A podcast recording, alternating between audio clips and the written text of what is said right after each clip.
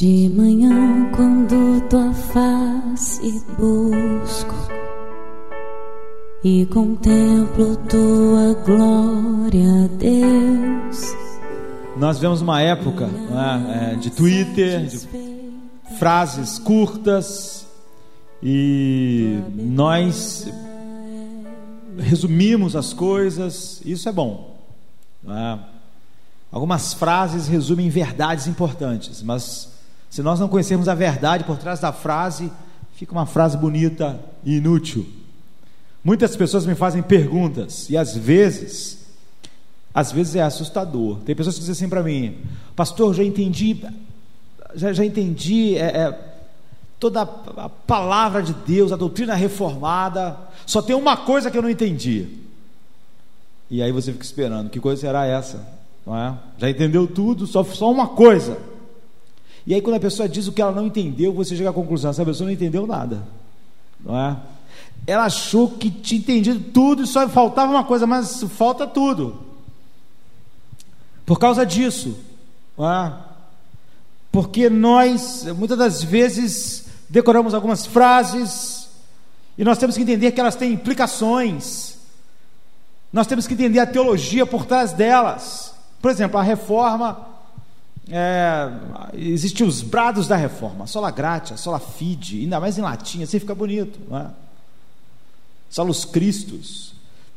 Todos os brados da reforma eles vão culminar no sólido glória, porque esse é o objetivo. Por trás disso, há toda a doutrina bíblica sobre Deus, sobre a glória de Deus, sobre o propósito eterno de Deus.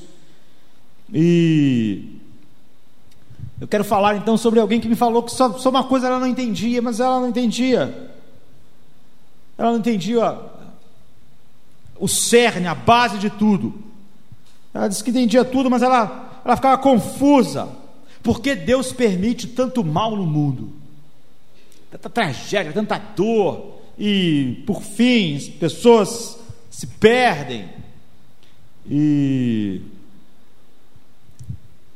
ela dizia ter entendido tudo, todos os brados da reforma, mas, mas não. Como enquadrar essas coisas? Se Deus é o Criador, se Ele é tão bom, por que há tanto mal no mundo? Muitos não crentes têm essa dúvida, essa eh, acusação até contra o Evangelho. Muitos crentes, como essa pessoa, tinha entendido tanta coisa, mas não entendia isso. E muitos eu vejo, quando a pergunta é colocada para eles, ficam acuados, como se estivesse num canto do ringue, pensando: agora como é que eu vou responder? Na realidade, não é? essa é uma das justificativas favoritas das pessoas que rejeitam Deus, como a Bíblia é, expressa a Deus, ou seja, o único Deus que existe. E se Deus é santo, todo-poderoso, como Tu tem falado, então, como é que há tanta impiedade no mundo? Tanto erro penetra na igreja, o mundo vai de mal a pior. Como Deus pode ser perfeitamente justo e deixar a presença de tanta injustiça? Então, é, há uma série de maneiras de disso ser formulado, mas a questão é a mesma, e um, uma delas é um silogismo, não é? Que diz mais ou menos o seguinte: se o Deus da Bíblia é amor, se Ele é onisciente e se Ele é todo-poderoso, como é que existe tanto mal no mundo, a presença do mal? Então ele chega à conclusão, algumas pessoas, o Deus da Bíblia não existe, não é? Porque se ele existisse, se fosse todo amor, ele não ia permitir tanto mal no mundo. E se ele fosse tão santo, a mesma coisa, e todo-poderoso. Então, se ele existe e é todo amor, então ele não é todo-poderoso, porque ele não impede. Se ele é santo, mas ele não impede o mal, então ele não é todo-poderoso. E a maior parte das pessoas, e essa pessoa colocou para mim que ela tinha esse, esse incômodo no coração, e a única resposta que ela tinha é a resposta que muitos crentes gostam que é Deuteronômio 29, 29, que diz assim: As coisas encobertas pertencem ao Senhor. É uma outra maneira de a gente dizer assim: Eu não sei. Não é? Então você responde Sempre que você não sabe, você fala isso. Ó, as coisas encobertas pertencem a Deus. Isso é legítimo se for uma coisa encoberta. Agora, se não for, você está usando a palavra de Deus para se esquivar da sua ignorância ou da sua incredulidade. Se uma coisa é encoberta, ela realmente pertence a Deus. Agora, se Deus falou a respeito daquilo, você tem que estar preparado para dar razão da sua fé aos que te questionam, não responder com Deuteronômio 29, 29. Isso parece ser um fé, mas na verdade não, esconde incredulidade ou desobediência. Então, algumas coisas assim, que realmente, sabe? Mas essa é uma questão, porque há tanto mal no mundo se Deus é santo, soberano, todo-poderoso, amor, é uma, é uma questão pela qual a palavra de Deus nos enche com uma resposta vívida.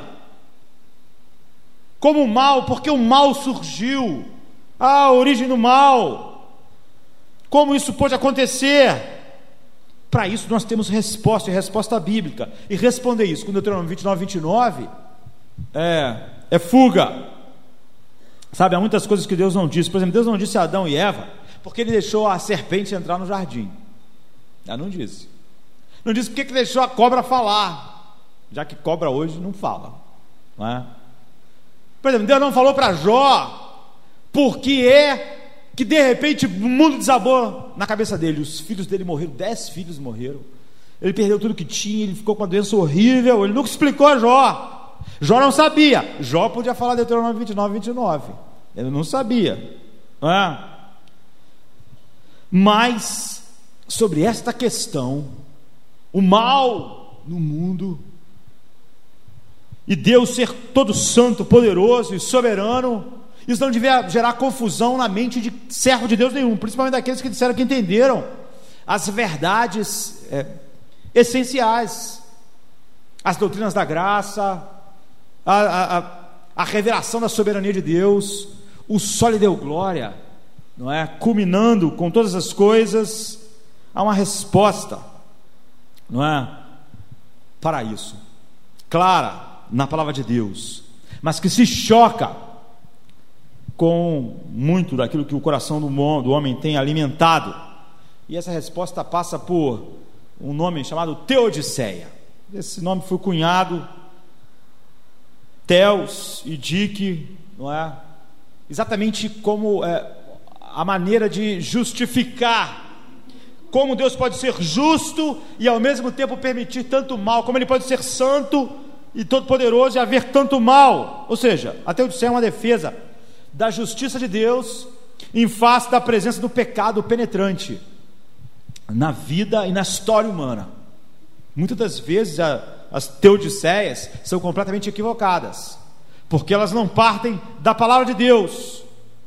Mas há uma teodiceia bíblica, ou seja, uma defesa bíblica do, da razão pela qual Deus é santo, amor, onisciente todo-poderoso, soberano, e ainda assim permitiu o mal dominar grande parte da sua criação. É? Então nós queremos ver isso nesse tempo que nós temos. E nós precisamos estabelecer alguns pontos. Primeiro, o mal existe. Eu sei que há um, um pensamento no mundo, não é tão abrangente, mas há pessoas assim que dizem que o mal é uma ilusão, que o mal não existe. Tudo é uma ilusão. Doença é uma ilusão, morte é uma ilusão, e que talvez a realidade não exista e todos nós não, não existimos e tudo seja só uma ilusão. Eu não vou responder porque talvez essa pessoa não exista e ela seja só uma ilusão e é inútil conversar com ilusão. Vamos então conversar só com as pessoas que existem e estão no mundo que existe de fato.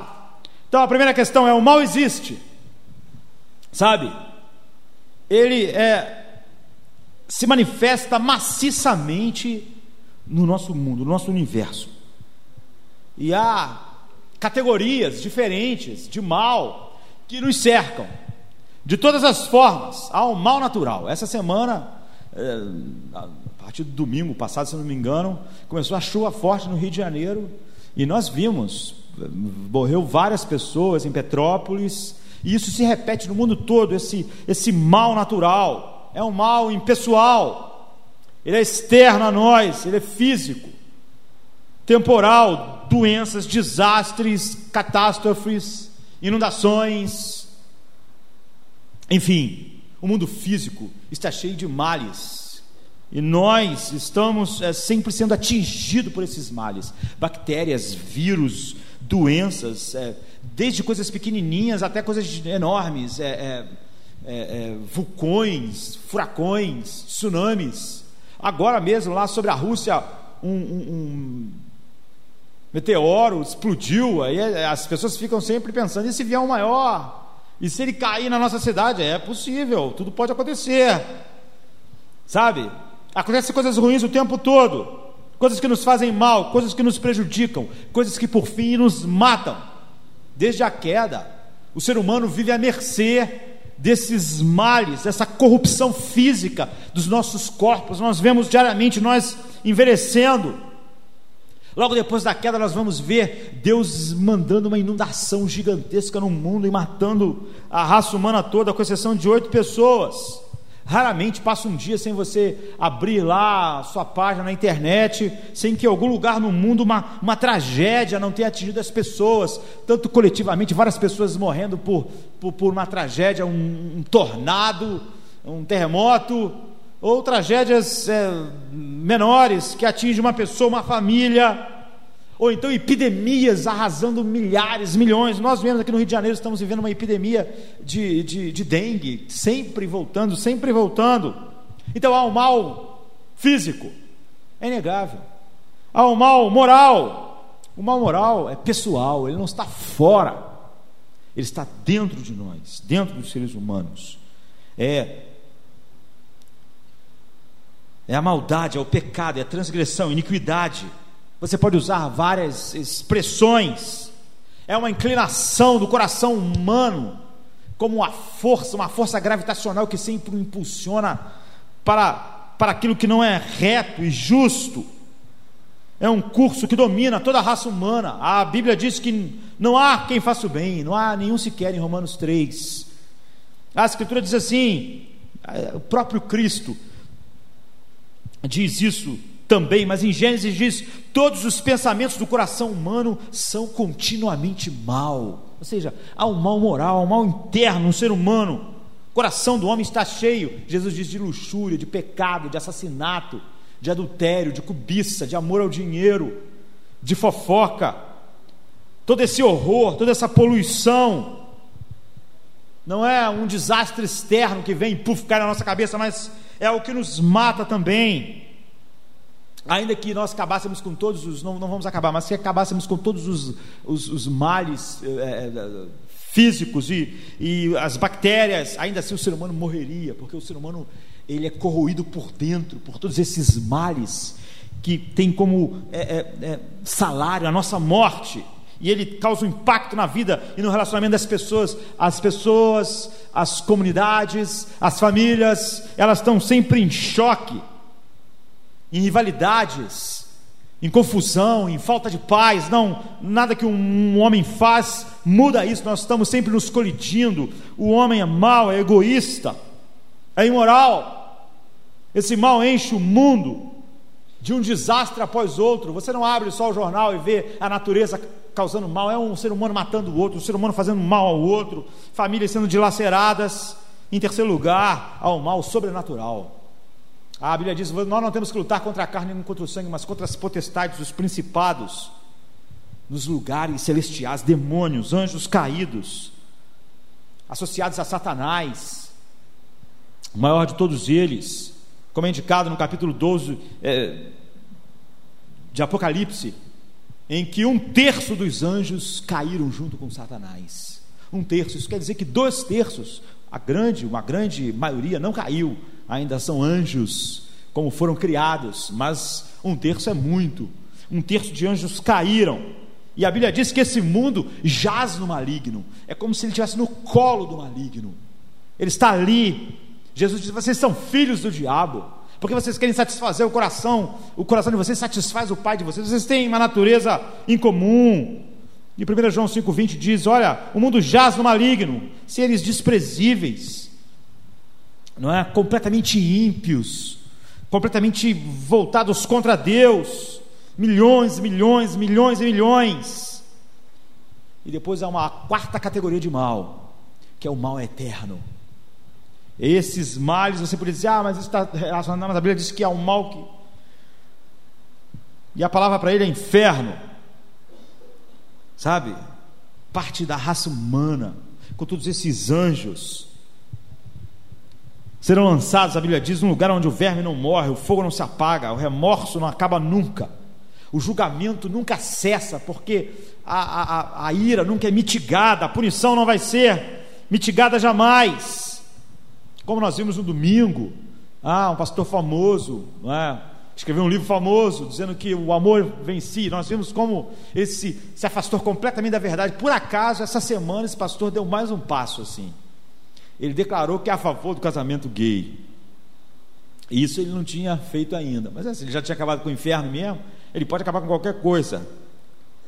E é aquele que milhares ouvem, vende o livro, enfim, que a, a Times diz que é o é como se fosse a estrela do rock do evangelho mundial.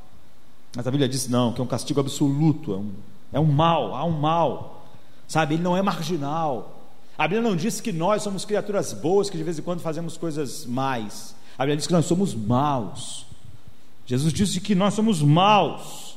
Ele, ele é generalizado, é um mal dominante, ele afeta tudo, ele afeta os homens. Por fim, a Bíblia diz que o homem é escravo do pecado. Há o mal, ele afeta a criação natural, ele afeta a criação sobrenatural, ele afeta a criação humana. Isso é óbvio, nós temos que admitir, nós não negamos isso. Qualquer um que nega isso é um completo idiota, não é?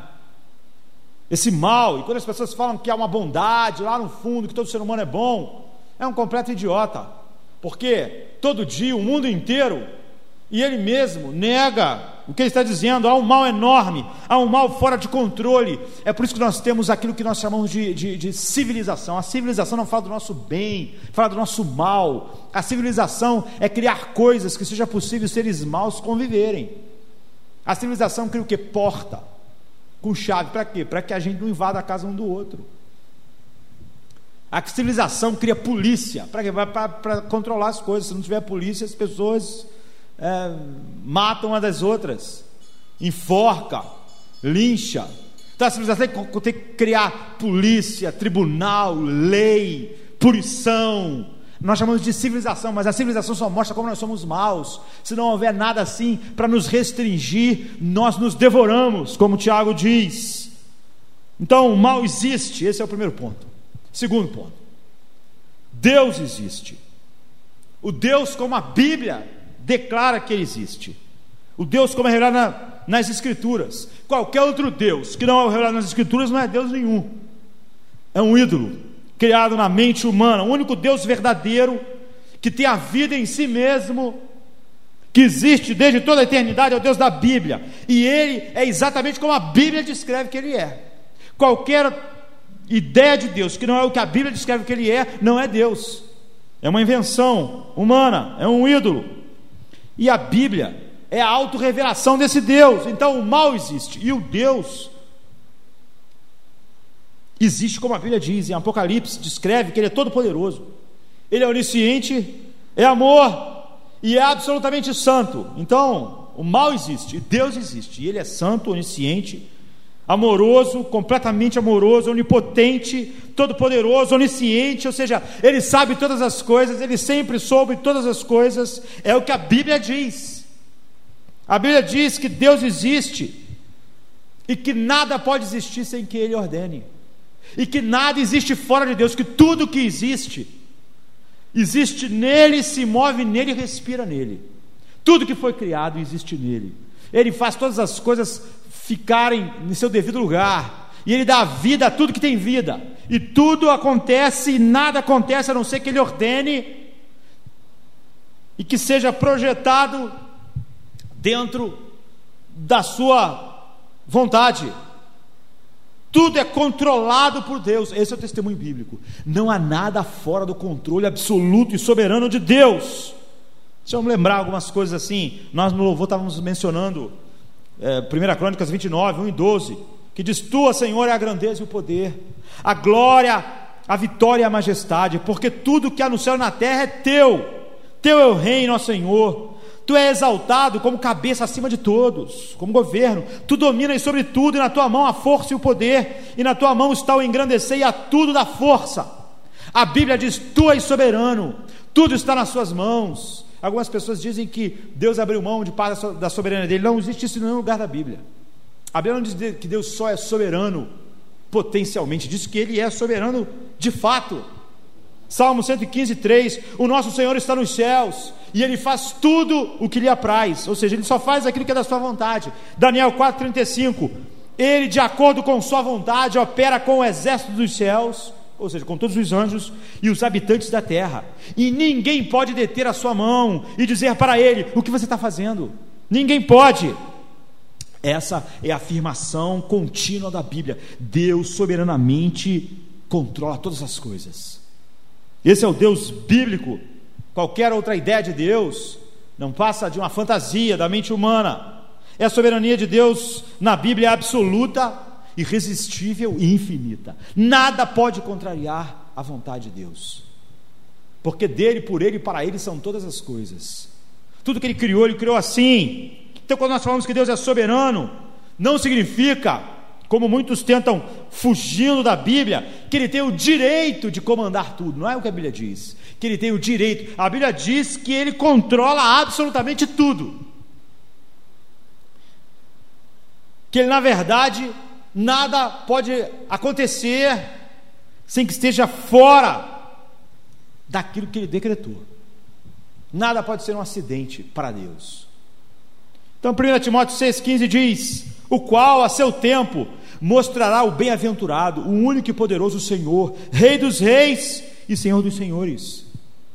Em Apocalipse 4:11 nós lemos: Tu és digno, Senhor, de receber glória e honra e poder, por ter criado todas as coisas, e por causa da tua vontade elas foram feitas. Nada, nada fora, todas as coisas. Isso é imperativo.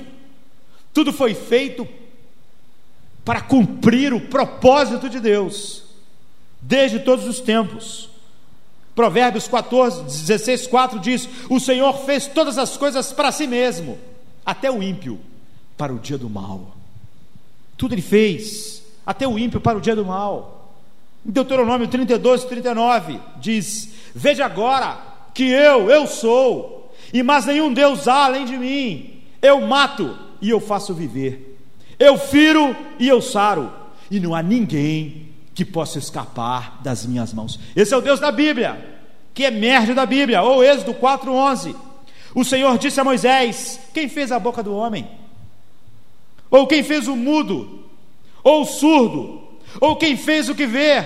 Ou quem fez o cego? Não sou eu, o Senhor? Ele está dizendo: não, não, nada disso é um acidente. Quem fez o cego? Fui eu. E quem fez o que vê? Fui eu também. E quem fez o mudo? Eu. E quem fez o que fala? Eu. Era como se ele estivesse dizendo para Moisés que era gago, né? E quem fez o gago? Fui eu que fiz o gago. Eu que te fiz, Moisés. Você é gago. O Salmo 105, 16 diz: Deus chamou a fome sobre a terra. Você pensa, ah, mas jamais diria isso, que a fome na terra foi Deus que chamou. Deus chamou a fome, ou seja, a fome não pode invadir a terra sem que Deus eh, não tivesse chamado ela. Segunda Reis 17, 25. Eles não temeram o Senhor, pois o Senhor enviou leões que mataram alguns deles. É, os leões pegaram eles, foi Deus. A escritura é muito clara que Deus está por trás daquilo que você e eu classificaríamos de coisas boas e das coisas que nós poderíamos classificar de coisas mais ou coisas ruins como a fome, como o surdo, como o cego. Eu firo e eu saro. Eu faço viver e eu mato. É isso. Ninguém vai morrer nessa noite no mundo, porque Deus tentou impedir o cara de morrer e ele morreu a si mesmo. Não, não, mas ele diz: Quem escapará das minhas mãos? Ele disse para o homem: Louco, essa noite pedirão sua mão, eu vou chamar você. E o que você vai fazer? Vai ter que comparecer na minha presença. É isso. Em 2 Samuel 10, 12: O Senhor fez o que lhe pareceu bom. É isso, Deus sempre faz o que lhe parece bem, bom. Ele é guiado pela sua mente soberana, infinita, sábia. Salmo 33, 9 a 11. Porque falou e foi feito. Mandou e logo apareceu. O Senhor desfaz o conselho dos gentios. Ou seja, os homens têm opiniões e planos. Ele quebranta os intentos dos povos. O conselho do Senhor permanece para sempre, e os intentos do seu coração de geração em geração. Qual é o intento que permanece? O do Senhor. Qual é a vontade? São dos povos, dos gentios, dos homens, não, de Deus. Salmo 113, 19. O Senhor tem o seu trono nos céus, ele reina sobre tudo. Esse é o Deus da Bíblia. Isaías 40, 14, 27. Porque o Senhor dos exércitos o determinou. Quem invalidará o que ele determinou? E a sua mão está estendida. Quem pôs fará a sua mão voltar atrás. Você vê, o mal é uma realidade, como nós vimos. O Deus da Bíblia é esse Deus. Isaías 46, 9 a 10. Lembre-se das coisas passadas, das eras passadas, porque eu sou Deus, não há outro, eu sou Deus, não há nenhum como eu. Eu declaro fim desde o princípio, desde a antiguidade, as coisas que ainda não aconteceram.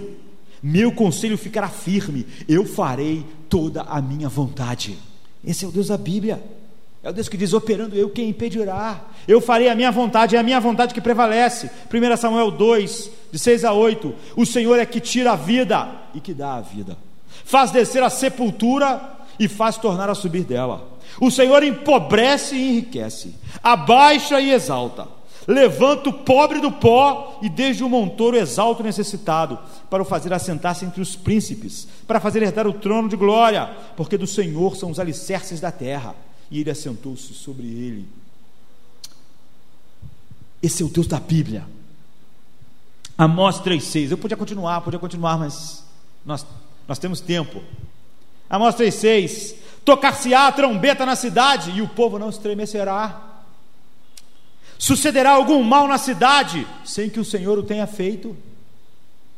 Pode acontecer algum mal à cidade sem que Deus tenha, por fim, enviado o que a Bíblia está dizendo é o seguinte: Deus controla tudo, não há nada fora do plano de Deus, nada, nada fora do seu propósito, Ele sabe tudo o que deve ser, é, é, o que vai acontecer, Ele é onisciente sobre todas as coisas, desde toda a eternidade, esse é o Deus da Bíblia, o seu conhecimento é perfeito, o seu poder é perfeito, nada pode ficar diante desse poder e pará-lo, ele tem uma santidade perfeita, uma sabedoria perfeita, e ele é totalmente amor. E Deus ordena todas as coisas. Então isso nos leva à terceira coisa importante. A primeira, o mal existe. A segunda, Deus existe e o único Deus que existe é esse Deus da Bíblia soberano que ordena e tudo está dentro do seu propósito eterno e nada pode acontecer sem que esteja. Em terceiro lugar, Deus determinou que o mal existisse. Você não tem como fugir disso. E a dificuldade daquela pessoa que tinha dito que tinha entendido tudo era esse, era chegar agora, era chegar aqui.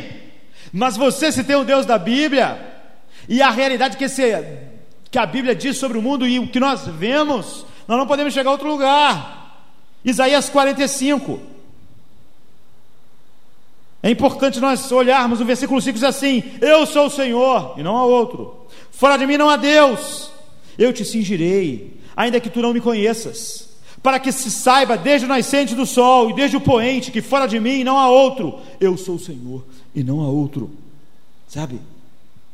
Algo precisa ser estabelecido para nós. A Bíblia não foge desse terceiro estágio. Nós vimos ele dizendo: quem criou o mudo, quem criou o surdo. Isaías 45, 7: Eu formo a luz, eu crio as trevas, eu faço a paz e crio o mal. Eu, Senhor, faço todas as coisas. Agora vai até o versículo 9: Ai daquele que contende com o seu Criador, o caco entre outros cacos de barro. Porventura dirá o barro ao que o formou: O que tu está fazendo? Ou a tua obra não tens mão, mãos? Ai daquele que diz ao pai: Que é que, que geras? E a mulher que dás tua luz. Assim diz o Senhor, o Santo de Israel, aquele que o formou. Perguntai-me as coisas futuras, demandai-me acerca dos, de meus filhos e acerca da obra das minhas mãos. Deus claramente ordenou o mal, decretou o mal, sabe? E é nesse ponto que as pessoas entram em pânico. Ah, e os, os, arminianos, eu diria, os, os, né, os, arminianos entram em pânico, porque eles são atingidos por uma bomba. Quando chegam aqui, ficam com palpitação, taquicardia, é, a pressão aumenta, as mãos ficam suadas. O que? Deus ordenou o mal, pastor, Deus ordenou o mal. Eles não negam que Deus é todo-poderoso.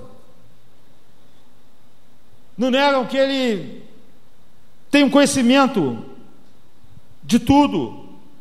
Nem mesmo negam que Deus, ao salvar os pecadores, é, é glorificado. Mas eles entram em pânico quando é, chegam aqui e perguntam: Você está dizendo que Deus é o responsável pelo mal?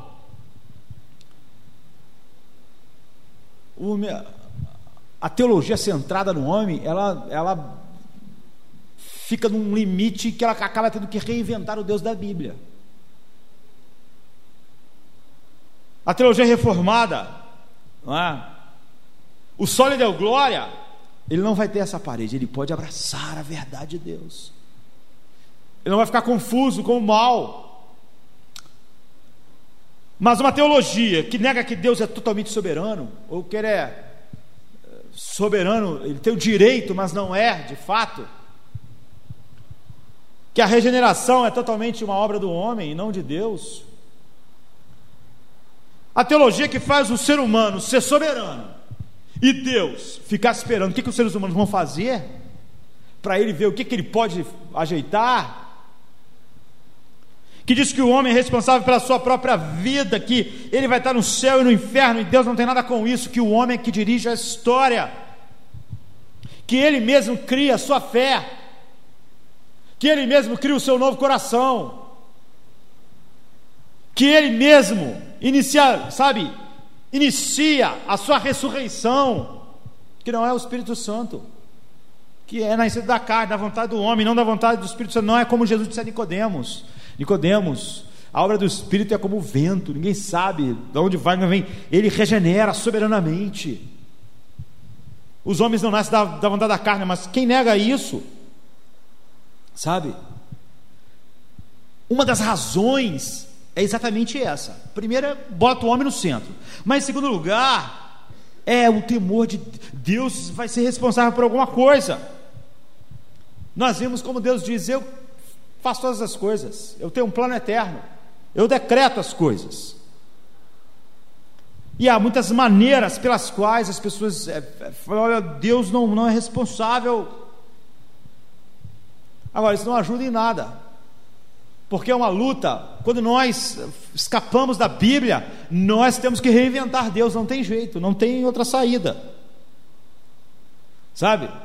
Então você dizer, não, não, Deus não é responsável por, por nada, pelo mal, Deus não tem nada com isso.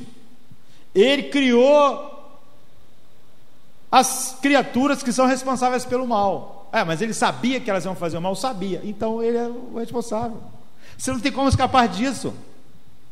Se ele sabia que o, a criatura que ele estava criando ia encher o universo de mal, ele sabia perfeitamente disso e criou elas e deixou elas irem fazer tudo aquilo, você não tirou a responsabilidade dele.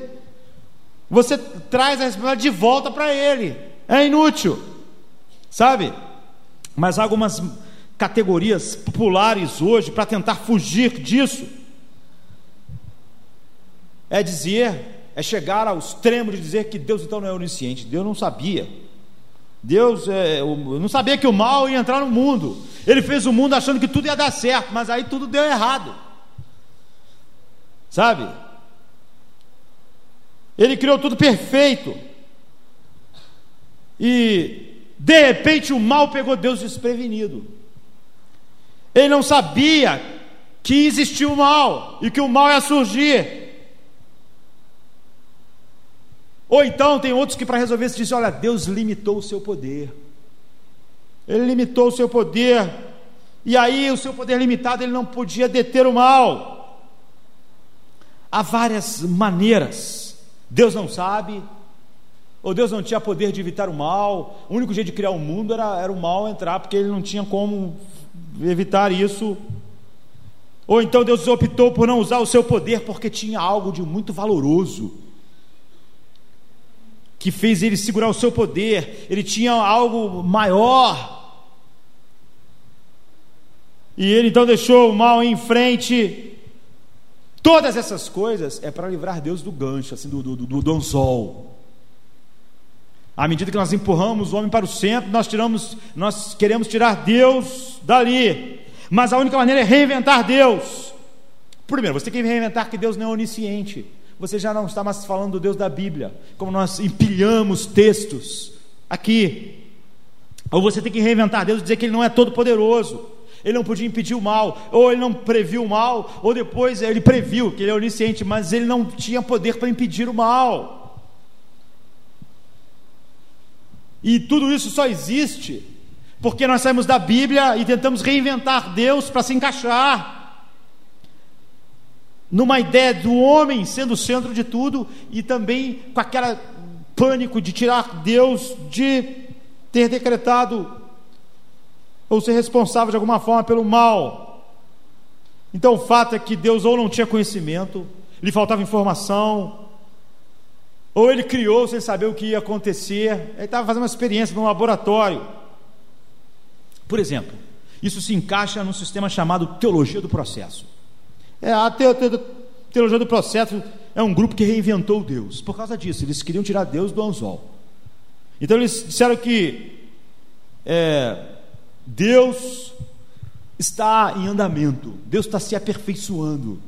Deus era grande, mas ele não era, ele precisava evoluir. Assim, sei lá, é, é uma espécie de, de, de, de, de, de teoro, teoria da evolução para Deus, extrapolou é? Darwin. A teoria da evolução chegou ao céu, a teologia do processo. Então Deus hoje está mais sábio do que ontem, porque ele aprendeu. Quando aconteceu aquilo no, no, no jardim do Éden, Deus, caramba, é? a teologia do processo é assim: Deus está no processo, ele está melhorando, ele aprendeu. Então hoje, no ano de 2013, Deus sabe mais do que sabia dois mil anos atrás, quando Jesus andou no mundo porque já passaram dois mil anos. Ele está, à medida que ele vai se relacionando com o homem, com, com os anjos, ele está nesse processo. Junto com isso surgiu o teísmo aberto, que acredita na mesma coisa. Deus está no processo. Ele agora já não é mais o que ele costumava ser lá no início, ele está melhor. Porque esse processo tem ajudado Deus a melhorar. Então ele vai fazendo novos planos, reajeitando as coisas. E provavelmente até domingo, nosso próximo culto, Deus já vai estar melhor já. Não é? E assim vai. Sabe? Porque ele vai descobrindo coisas. À medida que a história se desenrola. E, entende? A história não se desenrola nele, tudo existe, respira e se move. Não, não, a história está acontecendo, sei lá quem está fazendo a história acontecer. É, e ele está aprendendo, e à medida que vai aprendendo, ele vai se desenvolvendo. E então, no meio desse processo veio a revelação do mal. Deus não sabia, de repente veio o mal, surgiu o mal no mundo. Aí Deus, puxa. Mas como Deus está no processo, ele foi aprendendo com o mal. E ele fez um novo plano, incluindo o mal. Porque ele não sabia tudo. Esse é, sabe? Isso quer dizer o quê? Deus não é responsável, está vendo? Deus foi pego de surpresa. Ele não é responsável pelo mal, o mal existe, portanto Deus não poderia saber, porque Deus é amor. Se Deus soubesse que, que o mal existia, ele não ia, deixar. Ou então, se ele fosse todo poderoso pudesse impedir, ele não impedir, mas na verdade Deus é que ele não sabe, na, na verdade, o que vai acontecer, ele está se desenvolvendo. E alguns vão tão longe que dizem, alguns não, a maioria crê nisso, né? Que Deus esperava o melhor de Adão. Deus tinha uma, uma fé em Adão, de que Adão não ia fazer nenhuma coisa errada. Ou seja, Deus tinha um pensamento positivo. Você vê, o pensamento positivo nem Deus funcionou, segundo essas pessoas. Não é? O pensamento positivo. Deus criou Adão e, e se encheu de pensamento positivo. Esse cara, ele, ele, vai, ele vai firme. E aí, quando Adão, ele esperava o melhor, mas o pensamento positivo de Deus falhou. Se o pensamento positivo de Deus falha, ele é onisciente. Então Deus tem que fazer o plano B, que é a cruz. Isso é rasgar a Bíblia. Você pode dizer, eu entendi o Evangelho, só não entendi isso, você não entendeu nada. Não é? Bem, essas pessoas não têm uma visão bíblica de Deus. Elas não podem, elas não podem se amparar na Bíblia, elas inventaram Deus. Eles olham para as coisas e para Deus e tentam colocar Deus na, na, numa, numa vara humana para medir. Eles pensam, não pode ser verdade que Deus tenha todo o poder e não tenha impedido o mal. Eles não conseguem entender como Deus pode ser amor, ter todo o poder e deixar o mal entrar. Então ele não tinha plenitude do conhecimento.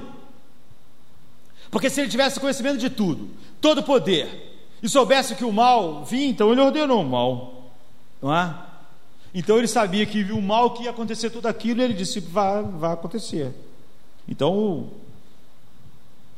eles não podem, não podem crer no Deus que é revelado assim na Bíblia. Ou ele não tem o conhecimento, ou ele não tem todo o poder, ou então você tem que inventar outro Deus, porque não vai encaixar todas as peças no que você quer. Enfim, há pessoas que com diálogos mais curtos, não tão elaborados assim, falam a mesma coisa. As pessoas dizem: olha, da onde veio o mal? Ah, o mal veio de Adão e Eva.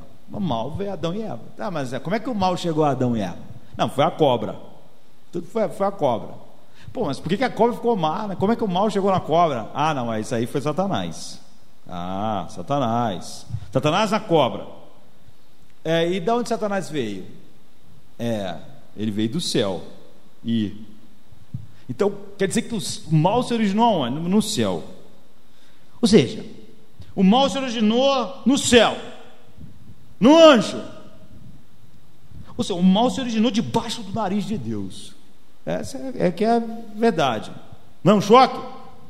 Deus, que é absolutamente onisciente, o mal surgiu lá no céu e ele não sabia de nada, sabe? Ou então ele sabia, mas não podia mais parar nada, você saiu do controle. Ou ele não podia colocar um fim nisso. Então você tem um Deus que não é todo poderoso. Você vê, você tem que mudar a Deus. Não importa como você lidar com isso. Então tem um rabino que escreveu um livro famoso. Por que coisas ruins acontecem com pessoas boas? O livro não vale nada, não é? É um sucesso, mas você vê, o título do livro está errado. Por que coisas ruins acontecem com coisas boas? Na Bíblia diz que ninguém é bom, que todo mundo é mau. Então, o livro tem o título errado, o livro todo é errado, mas sabe, vamos esquecer o título e continuar. Ele tem que reinventar Deus, esse rabino, você vê que não é um problema só cristão, não é? Ele diz que Deus não tem todo conhecimento, nem todo poder, que Deus fez o melhor que ele pôde. Pensa bem, isso aí é o melhor que Deus fez o melhor. Ele não está falando nesse sentido de que Deus é, planejou isso, mas não, Deus não conseguiu, foi o melhor, as coisas foram acontecendo. Há um escritor que diz: Deus criou o melhor de todos os mundos que ele poderia fazer. É, é que ele não pôde mesmo fazer outra coisa. Zoroastro, o maniqueísmo, diz essas coisas, mas eles não acreditam no Deus da Bíblia.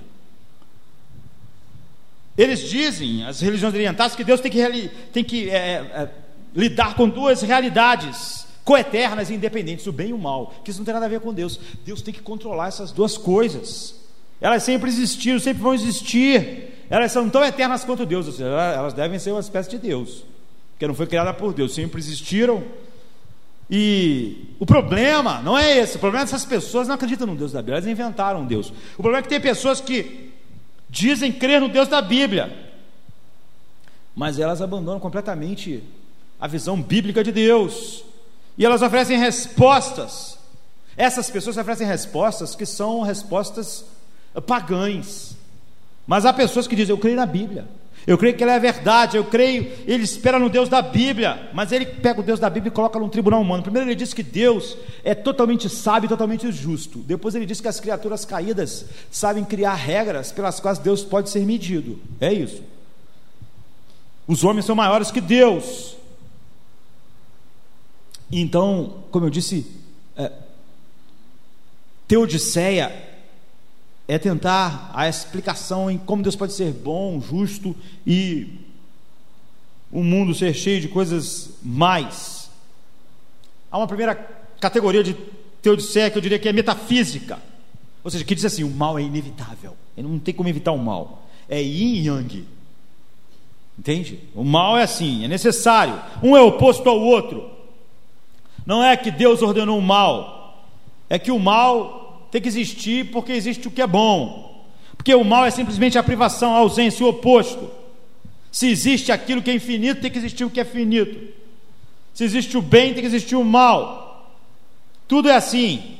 Há um, uma, uma, há alguma verdade nisso é, de maneira muito limitada, sabe? Mas é, você vê, o que ele está dizendo é o seguinte: porque Deus criou uma humanidade boa, tinha que ter o potencial para o mal. E o homem escolheu o mal, então o mal entrou no mundo. Deus não trata com isso, Deus não.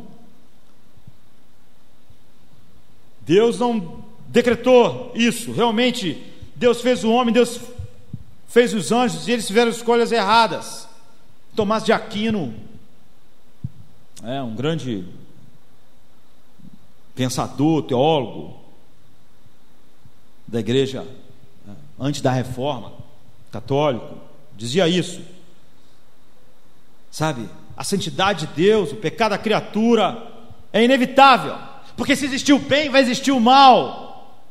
Isso é perpétuo. Agora a questão é a seguinte: se isso é perpétuo, essa é uma verdade. Se existiu o bem, existiu o mal, então, quando nós chegarmos no céu e a nova terra, em que tudo for bom, se o mal tem que existir para existir o bem, então não tem jeito. Não é? Então essa teodiceia não tem nada de bíblica. Mas há um segundo tipo de teodiceia que é uma coisa mais autônoma.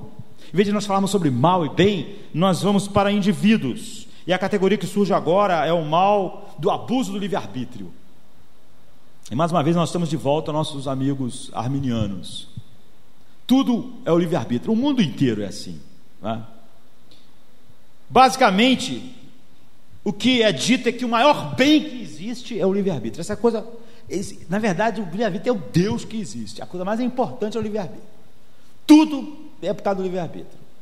Ele é o centro de tudo. Sabe?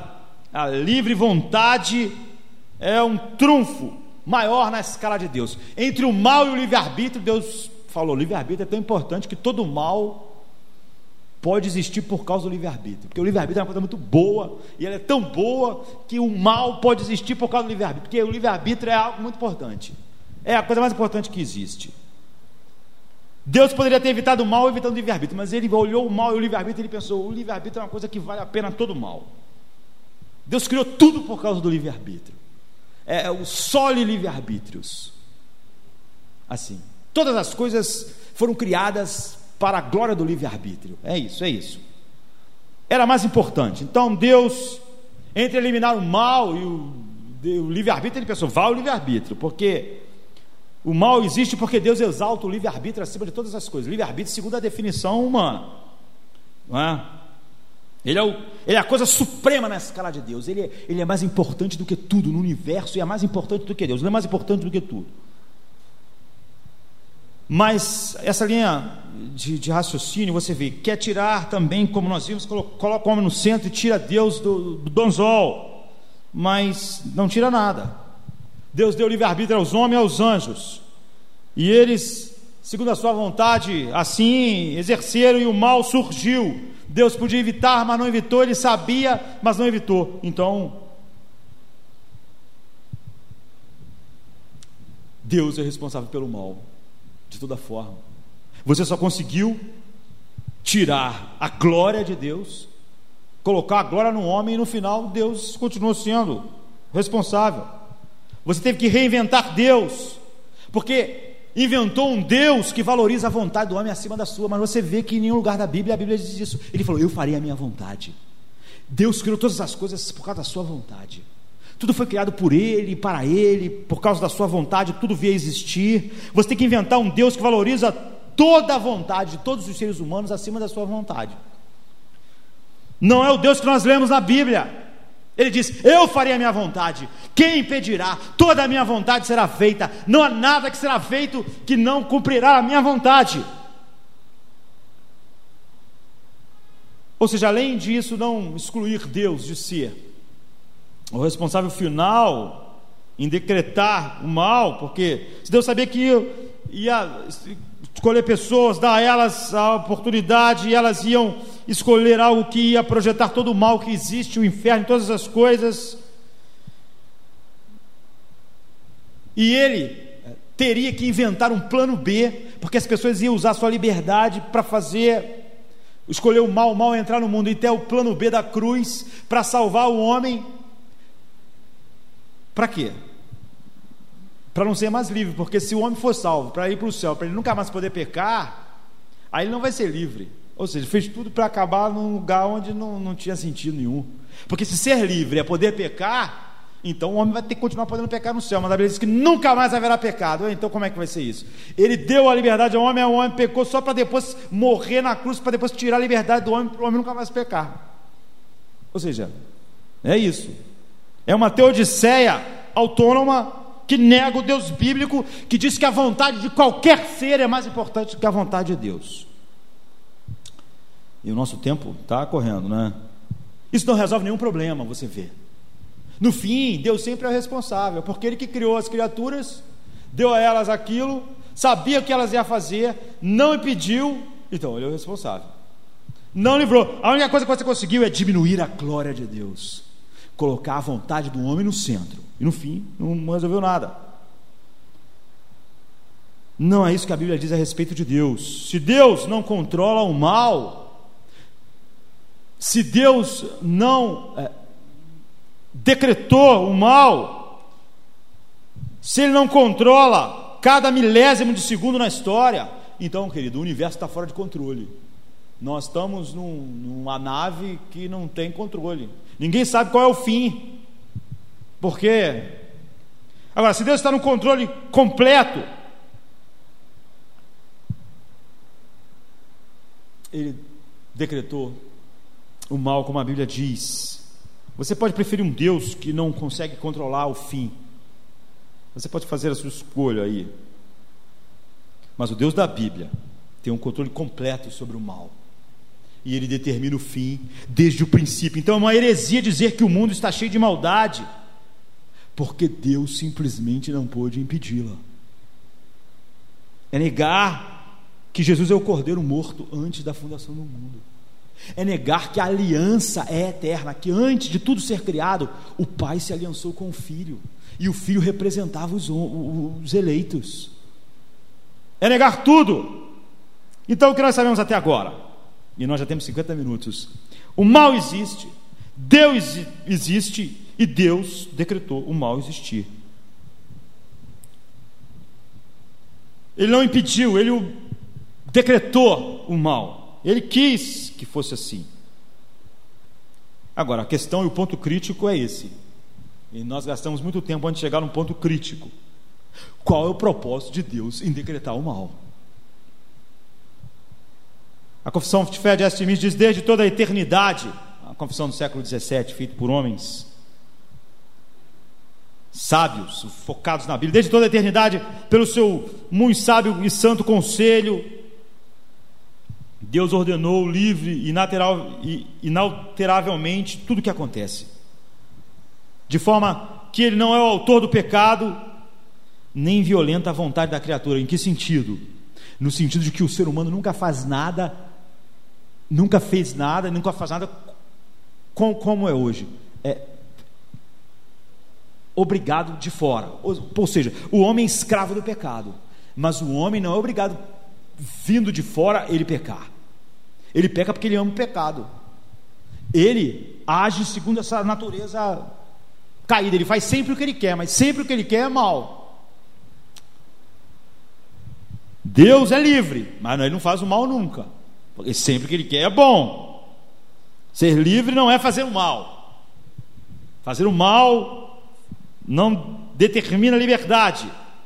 Mas enfim, eles encerram dizendo assim: sem violentar isso, o ser humano sempre faz coisas impulsionado de dentro e sem a, a, impedir é, é, é, as contingências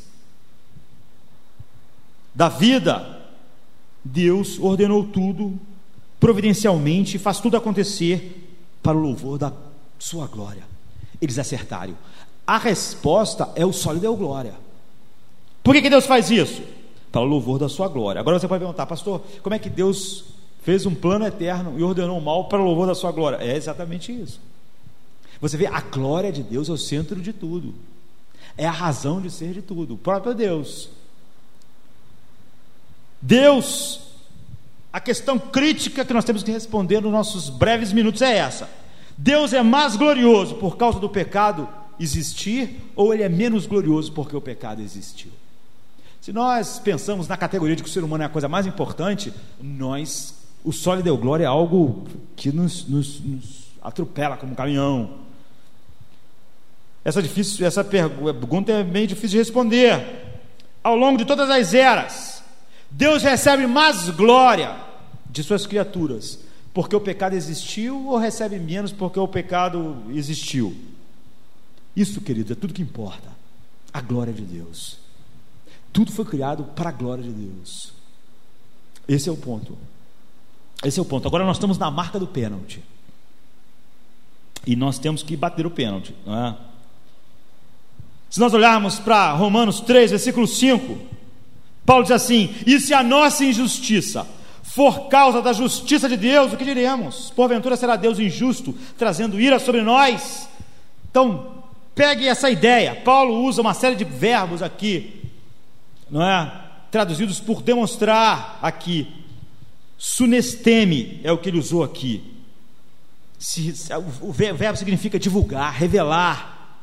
Se a nossa injustiça demonstra mais claramente a justiça de Deus, se nós entendemos mais completamente a justiça de Deus sobre o pano de fundo da nossa injustiça, é o que Paulo está dizendo, ou seja, ele está falando sobre Israel. Se o pecado de Israel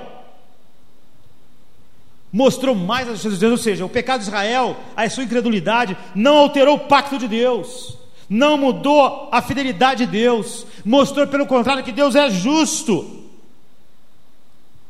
Então ele disse que mesmo a injustiça de Israel não pôde cancelar a justiça de Deus, mas sim foi uma oportunidade para demonstrar como a justiça de Deus é, que até quando o ser humano falhou, ele permaneceu justo.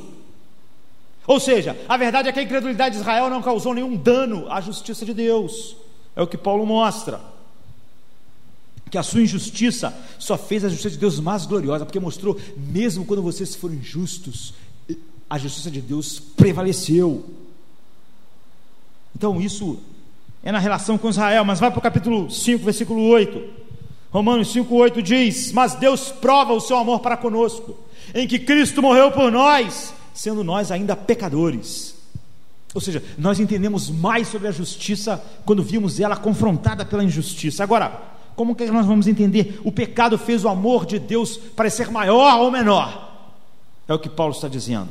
Nós entendemos que o amor de Deus é mais profundo ou menos profundo por causa do pecado. Quando Deus amou pecadores indignos e maus, o seu amor se mostrou maior ou menor?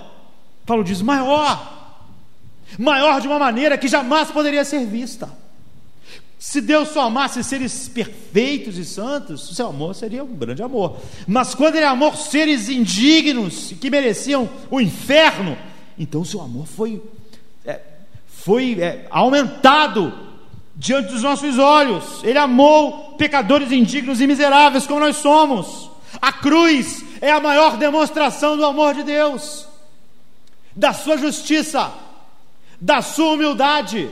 Paulo está dizendo: essas coisas, elas levaram a visão dos anjos e dos homens a respeito de Deus a níveis maiores. A cruz é a demonstração da sua justiça. Quando ele puniu o seu filho, derramou sua ira. Isso é o que? Contra o plano de fundo do pecado. Quando o homem mostrou o seu pior e os anjos também, Deus mostrou o seu amor, a sua justiça, a sua glória, a sua santidade. Deus colocou o seu amor em exposição na cruz. Então, Paulo diz, sabe, no contexto da injustiça, a justiça de Deus brilhou. Deus prova o seu amor para conosco. Como? Ele amou os seus inimigos. Ele amou quem odiava ele os anjos e a eternidade futura, nesse lapso de tempo, do que nós chamamos tempo, a glória de Deus foi elevada, porque o seu amor foi conhecido de uma maneira que jamais poderia ser conhecida. O plano eterno de Deus é mostrar a glória eterna da sua graça, do seu amor, da sua justiça. Deus prova o seu amor nesse contexto. Então, vá no capítulo 9 de Romanos. Demonstrar, aparece de novo aqui, usa um verbo é, sinônimo de sunisteme. Mas diz a mesma coisa, diz assim em Romanos 9, 22. O que direi se Deus, querendo mostrar a sua ira e dar a conhecer o seu poder, suportou com muita paciência os vasos da ira preparados para a perdição? Sabe?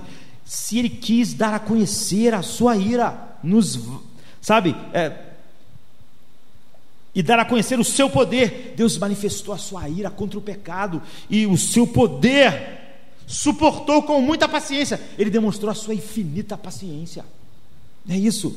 Mas Paulo continua: para que também desse a conhecer a riqueza da sua glória, como? Nos vasos de misericórdia, que para a sua glória ele preparou. A glória de Deus, o sol lhe deu glória. Ele fez também conhecer, é outro sinônimo, outro verbo, faneru, ele deu conhecer as riquezas da sua glória nos vasos de misericórdia, que ele preparou de antemão. Para quê? Para a sua glória. Agora, siga isso. Nós vemos Deus permitido o pecado entrar no mundo. Isso é a tela de demonstração de tudo que ele é. Tudo foi criado para ele exibir e demonstrar a sua glória infinita. Tudo foi criado para isso, para a sua glória para o sol lhe deu glória. E ele decidiu mostrar sua ira e tornou conhecido o seu poder. Paulo diz: E se ele suportou com paciência os vasos da ira preparada para a destruição, ouça essa, sabe? Deus permitiu o mal, ele decretou o mal, ele não foi pego de surpresa com isso, sua justiça entrou em exibição que ele não tolera o mal, não tolera o pecado. Ele não pode conviver com o pecado. Ele permitiu o mal e ele colocou o seu amor em exibição. Ele é capaz, o seu amor é capaz de, de amar seus inimigos. Deus permitiu o mal e colocou a sua ira em exibição. Ele permitiu o mal e colocou a sua santidade em exibição. Ele foi então no centro disso a cruz, lá está a expressão do seu amor e da sua ira, que mesmo sobre o seu filho ele derrama a sua ira, porque ele não pode ver o mal sem puni-lo. Agora, nossa forma de conhecer as riquezas do caráter de Deus foi aumentada ou diminuída com o mal que ele decretou no mundo. Nós agora vamos louvar o cordeiro que foi morto o cordeiro que suportou o pecado, que morreu pelos seus inimigos. Esse cordeiro, o Filho de Deus, vai ser adorado e visto mais sublimamente ou menos se não houvesse a cruz. A cruz mostra mais gloriosamente o caráter de Cristo. A cruz que é o centro, o pior que o mal pode fazer, matar Deus. Agora nós sabemos que Deus é mais justo ou menos justo, que Ele é mais amor ou menos amor, que Ele é mais santo ou menos santo. Nós conhecemos mais a Sua ira santa, o seu juízo sobre os pecadores, do que se não houvesse nenhum pecado, nenhum mal. se não houvesse nenhuma exibição da sua justiça, nenhuma exibição do seu amor, nenhuma exibição da sua santidade, a, a, a palavra aqui é maravilhosa. Deus suportou o pecado, ele exerceu a sua paciência. Eu amo o jeito que Paulo coloca isso. Ele suportou com muita paciência os vasos da ira. Foi uma coisa que Deus teve que suportar, porque Deus odeia o mal. Sua natureza santa teve que suportar. Ele suportou pacientemente para que no final ele pudesse expressar e mostrar sua ira completa contra o mal, sua santidade perfeita. Jonathan Edwards, falando sobre isso, é? talvez o maior dos puritanos, ele diz: é algo apropriado e excelente que a infinita glória de Deus resplandeça, e pela mesma razão é apropriado que o brilho da glória de Deus seja completo, isto é, que todas as suas partes da sua glória devam resplandecer, que cada beleza deve ser proporcionalmente fulgurante, a fim de que aquele que olha tenha uma noção adequada de tudo que Deus é. Não é apropriado que uma glória deva ser excessivamente manifesta e a outra não. Assim, é necessário que a aterradora majestade de Deus, sua autoridade, terrível grandeza, justiça e santidade devam ser manifestas. Mas não poderiam ser assim, a menos que o pecado e a condenação tivessem sido decretados, ou o fulgor da glória de Deus seria por demais imperfeito, tanto porque essas partes da glória divina não resplandeceriam tanto quanto as outras, e também porque a glória da sua bondade, amor e santidade, expressa na cruz, seriam apáticas sem elas.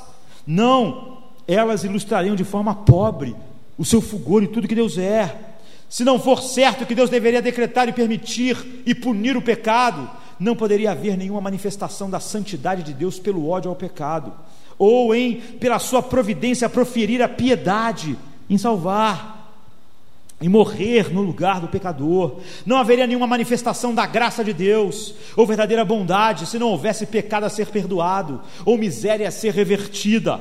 Por mais felicidade que ele concedesse, a sua bondade não seria mais estimada ou admirada que é agora, por causa da cruz. Assim, o mal foi necessário ser decretado para a felicidade maior da criatura e a perfeição da manifestação de Deus, para o qual ele fez todas as coisas que existem, porque a felicidade da criatura consiste no conhecimento de Deus e no senso do seu amor eterno e da sua justiça e da sua graça, da sua misericórdia.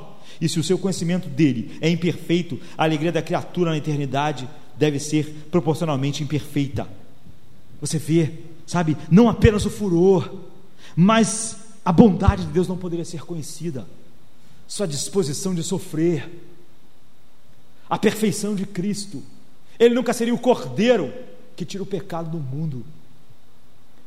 Versículo 23 do 9: E ele fez isso a fim de que também desse a conhecer a mesma coisa, para demonstrar as riquezas da sua glória nos vasos da misericórdia, para mostrar a sua misericórdia. Aqui, gnorizo, outro verbo, para mostrar a sua misericórdia sobre os vasos que ele preparou de antemão para a sua glória, pela eleição. Nenhum pecado, não haveria nenhuma misericórdia, nenhuma graça, nenhum perdão, nenhuma cruz, nenhum sangue derramado, nenhum dos cânticos do, do Apocalipse durante toda a eternidade, não haveria salvação, a natureza de Deus não seria manifesta, Ele não ia manifestar a sua justa ira, a sua justiça perfeita, nem manifestar o seu amor perfeito, nem a sua ira, nem a sua graça, nem a sua santidade. Deus ordenou, Deus decretou o mal na eternidade por causa da sua glória para que os anjos e os santos resgatados por toda a eternidade possam louvar o Cordeiro que foi morto, mas que está vivo por toda a eternidade. Aquele que veio ao mundo derramou o seu sangue, aquele que amou, Deus demonstrou até onde o amor dele vai, como ele é perfeito. Os atributos perfeitos de Deus, a sua glória, não poderia ser manifesta assim antes do pecado entrar no mundo. Antes disso, Deus não era adorado totalmente por sua justiça como é contra a justiça colocada contra o fundo da injustiça. Nem poderia ser adorado totalmente pelo seu amor, como ele demonstrou o seu amor na cruz. Paulo diz: o seu amor, ele tendo amado aqueles que o odiavam. Ele não seria adorado totalmente por sua santidade, a não ser como ela é exibida contra o pano de fundo do seu ódio ao pecado. Sua graça não poderia ser manifestada a não ser no perdão e a sua misericórdia sobre os eleitos. Em cada caso existe uma grande revelação da natureza de Deus. Por quê? Para demonstrar a sua glória. E Paulo sente que muitas pessoas podiam ter um problema que alguns de vocês podem ter nessa noite. Então ele diz assim no versículo 16 do capítulo 9: Porque a escritura diz a Faraó: Para isso te levantei. Para isso o quê? Para mostrar a minha glória. Uau! O que? Deus levantou o Faraó? É, a Bíblia está dizendo isso. Paulo está dizendo exatamente isso para que ninguém levantasse. Deus levantou o Faraó, não foi um acidente fez ele ser da família real, ascender no Egito, o povo ficar 400 anos no cativeiro, e aí ser colocado, esse faraó colocou sobre eles um peso insuportável, e Deus mandou as pragas, Deus mandou Moisés, então houve o êxodo, então o exército do faraó foi afogado no, no mar. Para quê? Sim, para isso levantei faraó. Para quê? Paulo diz, para demonstrar o meu nome, para mostrar a minha glória. É isso, para demonstrar o meu poder para mostrar o poder do meu julgamento, o poder da minha salvação, a Páscoa, o cordeiro imolado, o sangue nos umbrais, para mostrar a um povo que eu amei e salvei. Foi para isso que eu levantei Faraó, para mostrar a minha ira, para mostrar a minha graça. Então ele diz no 17: para que meu nome seja anunciado por toda a terra. Qual foi a razão? O meu nome, a minha glória. No fim, Deus faz tudo para a sua própria glória. Deus é santo. Ele decretou na eternidade todas as coisas. Ele não é o autor do mal, mas ele decretou o mal. Ele não foge da responsabilidade de ter decretado todas as coisas. E lá, quando o tempo acabar, no novo céu e na nova terra, o maior bem, queridos, será a glória de Deus. Ela que vai ser louvada para sempre, o maior bem é a glória de Deus, o centro de tudo. Não foi tudo feito para a glória eterna do livre-arbítrio, foi tudo feito para a glória de Deus. O maior bem. E você, se você não entende isso, você não entendeu nada. Você tem uma visão de Deus centrada no homem, não em Deus. Você pode falar no sol e deu glória, mas não entendeu a razão de todas as coisas. E você pode estar aí sentado agora, lutando contra essas coisas que foram ditas, mas Paulo já sabia que você ia lutar contra isso, falando o que ele está falando, então você está lutando com isso. Então Paulo diz: a injustiça da parte de Deus, porque isso é o que pode estar saindo no coração das pessoas.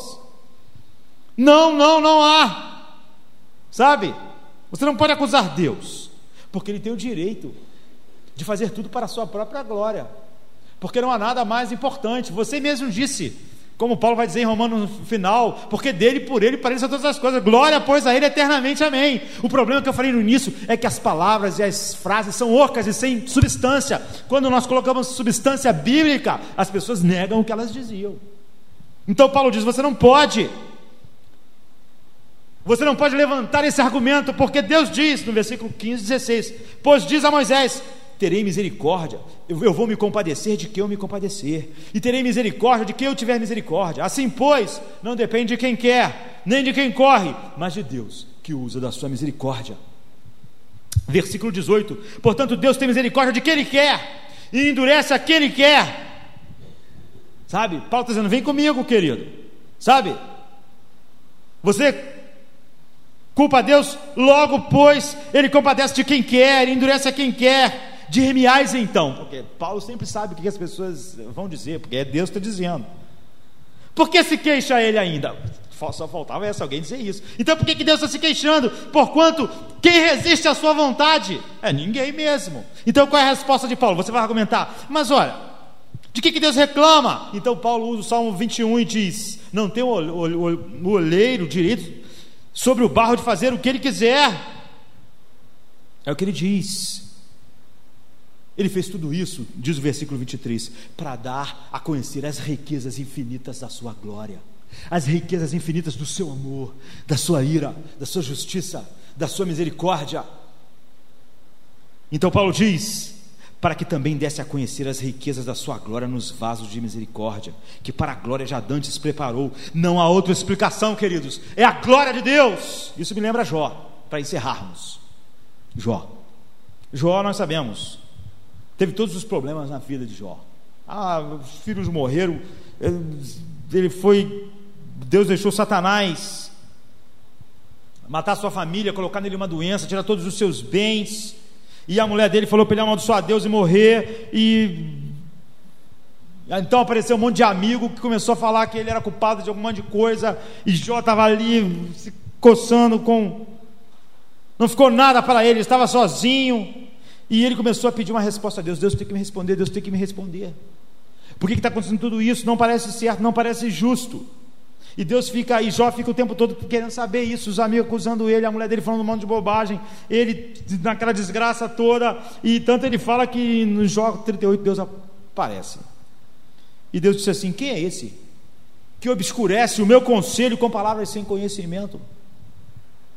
E essa é uma introdução. E Deus falou para ele assim: Cinge os teus lombos como um homem, eu vou te perguntar e você vai me responder. E Deus começa a fazer perguntas, sabe? Se eu precisasse da tua ajuda, ou da ajuda de alguém, quando eu creio tudo, diga-me se você tem entendimento. Quem fez as medições de todas as coisas? Quem mediu o universo, as coisas? Quem deu tamanho? Quem, quem me ajudou? Quem estendeu, Deus diz, o cordel sobre todas as coisas? Quando eu estava fazendo o mundo, quem me ajudou? Quem estava lá? Quando eu lancei os fundamentos, e os anjos, as estrelas da manhã cantaram com alegria. Quando eu encerrei e, e abri as portas, o ventre do mar, a nuvem, a escuridão. No versículo 12 ele diz: Alguma vez você já comandou amanhã, Jó? Você já fez o sol nascer de manhã? Fez o sol morrer de tarde? Você já causou a madrugada? Você já entrou nos mananciais do mar? Numa supernova, não é? no universo. Você sabe o que é a força da gravidade, o que criou todas as coisas. Você conhece as portas da morte, as portas da escuridão. Diga-me, você conhece, você sabe? Isso é uma conversa dura, né? isso é difícil. Então, Jó, onde é a morada da luz? Da onde veio a luz? Onde está a fonte da luz? Da onde?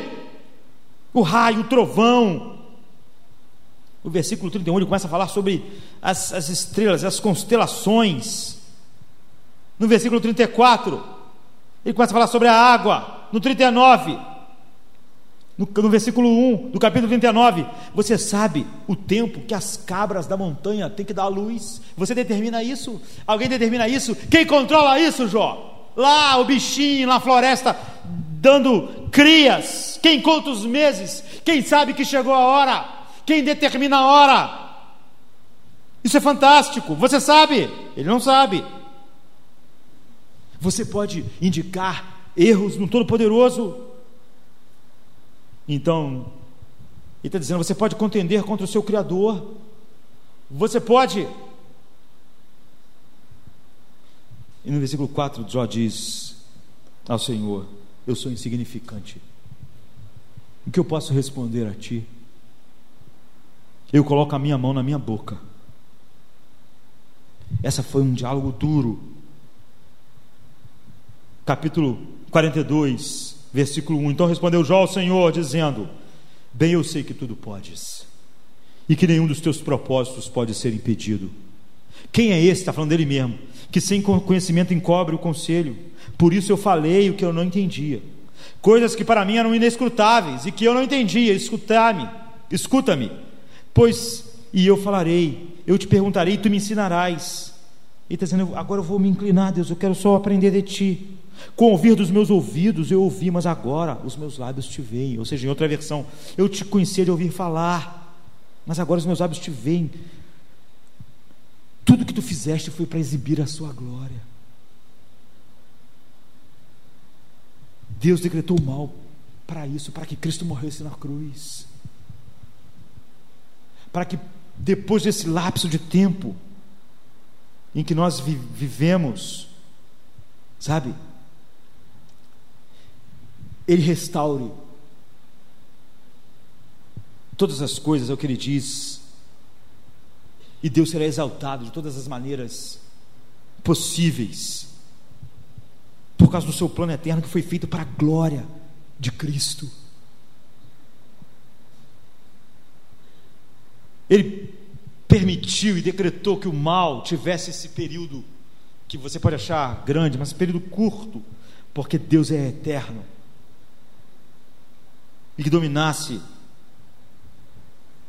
parte da criação, mas ele diz para nós que ele vai destruir todo esse universo, como o apóstolo Pedro diz, e os elementos se desfarão, e ele fala novos céus e nova terra, em que habitará a justiça para sempre, em que nunca mais haverá o pecado, nunca mais, em que Cristo será exaltado por tudo que Cristo é.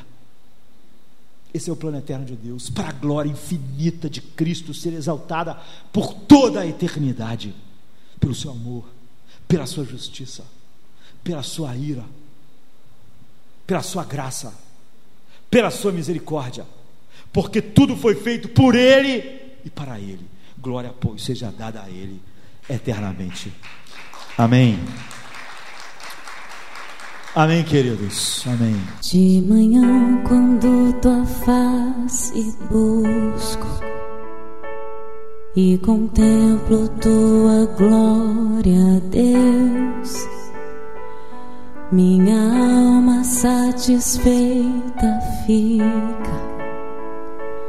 Tua beleza é meu pão.